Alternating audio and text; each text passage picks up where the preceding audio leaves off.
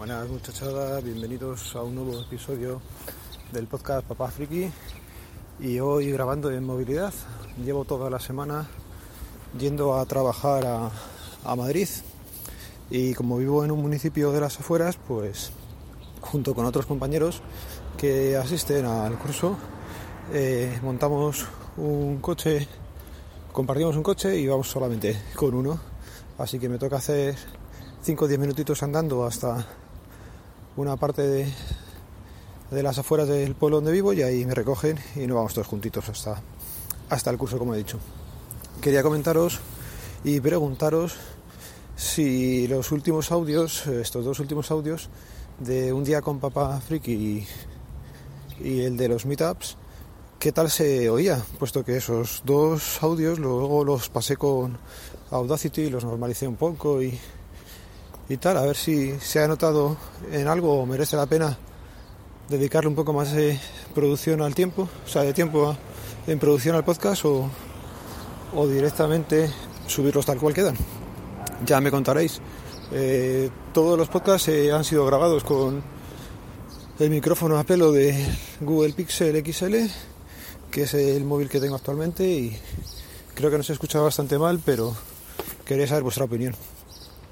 Cambiando de tema, estuve otro día nuevamente en, el sitio donde se impartió el último meetup, hablando con Manolo. Estaba mirando a ver si entre las múltiples clases que tienen y que ofrecen allí a los niños, podemos meter a, a la mayor. Así que ahí estamos estudiando a ver qué, qué horario nos cuadra más y el precio a ver si también podemos asumirlo. Tiene tres aulas montadas en las que dan clases con programación en Scratch. También tienen otra aula donde hacen múltiples experimentos científicos para niños pequeños y también tienen eh, un taller de matemáticas en inglés en el que me estuve explicando que lo que hacían era principalmente usar usar el abaco y daban toda la clase en inglés para reforzar las matemáticas. Pareció bastante curioso y ya digo, el espacio que ha montado Manolo aquí es es para sacarle mucho provecho si se puede. Cambiando de tema, quería comentaros también que que me he quedado. Sí, la calidad de perdón. También quería comentaros el el uso que le estoy dando a la, a la mochila de Xiaomi y la verdad es que la mochila, aunque es un pelín más pequeña de capacidad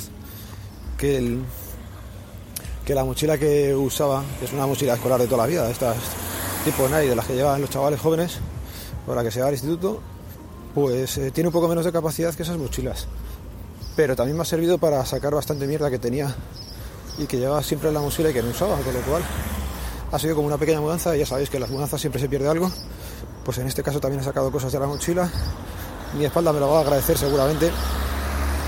Y hay que decir que de la mochila, sobre todo lo que valoro mucho es la calidad de las cremalleras. Me ha sorprendido muy gratamente. Son unas cremalleras que directamente se deslizan muy fácilmente y es muy fácil abrir y cerrar la mochila aunque sea con una sola mano. Por lo demás la mochila, la calidad es buena del material y se acopla bastante bien a la espalda. Así que por ese lado también muy contento. Más cosillas. Eh, la batería del GRS2 me ha estado dando problemas. Fue justo grabar y la ley de Murphy, macho. Eh, comentaros que estaba encantado con la batería, que no había habido problema. Bueno, pues nada. Siguiente ciclo no me llegó ni a 24 horas. Pregunté por el grupo, ah, la de la moto. Siguiente ciclo de carga y ya digo, 24 horas escasas y, y, fatal, ese ciclo fatal. Pregunté en el grupo del S2 en Telegram, me comentaron que dejara descargar el móvil, o sea, el reloj completamente, que intentara encenderlo así unas cuantas veces hasta que ya estuviera frito del todo y luego lo dejara cargando al menos 8 horas. Y eso es lo que hice. Y la verdad es que el ciclo siguiente que hice así salió fenomenal. Otra vez mis dos días de uso de pantalla o de batería como tal. Y perfecto. Pero este aquí que según lo comentas en el grupo, oye mira, me ha venido fenomenal la solución. Siguiente ciclo de carga, otra vez una mierda.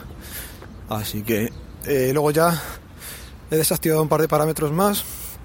Ya no lo llevo con la medición del pulsómetro de cada, cada hora cuando estás en reposo, con lo cual ya, tampoco le hacía caso, o sea que tampoco pierdo mucho. Al principio si lo miras es una cosa que miras habitualmente, luego ya cuando salgo a correr es cuando lo miro un poco más y, y tampoco le hago mucho caso.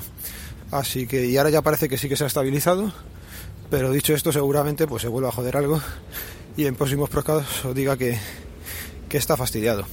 Madre mía lo que cansa hablar, andar y seguir una conversación un poco coherente. Madre mía. Esta gente que graba a diario el podcast andando, conduciendo, tenéis todos mis respetos, macho. Así que... Ah, bueno, quería comentar una cosa que me pasa últimamente y es que cada vez que veo a alguien hablándole al móvil un rato largo por la calle, estos que se lo acercan a la boca, pues ya pienso que será un podcaster y voy pensando a ver de qué será su temática o, o cuál será el nombre del podcast que tiene. Desviaciones de un hombre. Pues nada, lo voy a ir dejando por aquí, no sé qué tal se grabará. Es el tercer podcast que grabo así y de los otros dos anteriores no llego a subirlos porque el primer día básicamente lo que grabé fue mi móvil rozándose contra el pantalón trasero. Pensé que se podía llevar atrás puesto que grababa con los cascos chinos estos y pensé que iba a tomar de ahí el sonido y no lo tomó. El segundo día que lo intenté eh, quedó un desastre de podcast y este no, no, está quedando mucho más allá, pero bueno, podría ser subible, uy, se podría subir. Así que lo voy a ir dejando por aquí. Los métodos de contacto los voy a dejar en, en las notas del programa. Por cierto, las notas del programa es una cosa que yo hasta que he empezado a hacer podcast no valoraba mucho. Y la verdad es que eh, muchos podcasts directamente es que ni las, ni las miraba. Eh, pues era un grave error. Así que si el podcaster lo comenta, que os dejo algo en las notas, siempre echarle un ojo.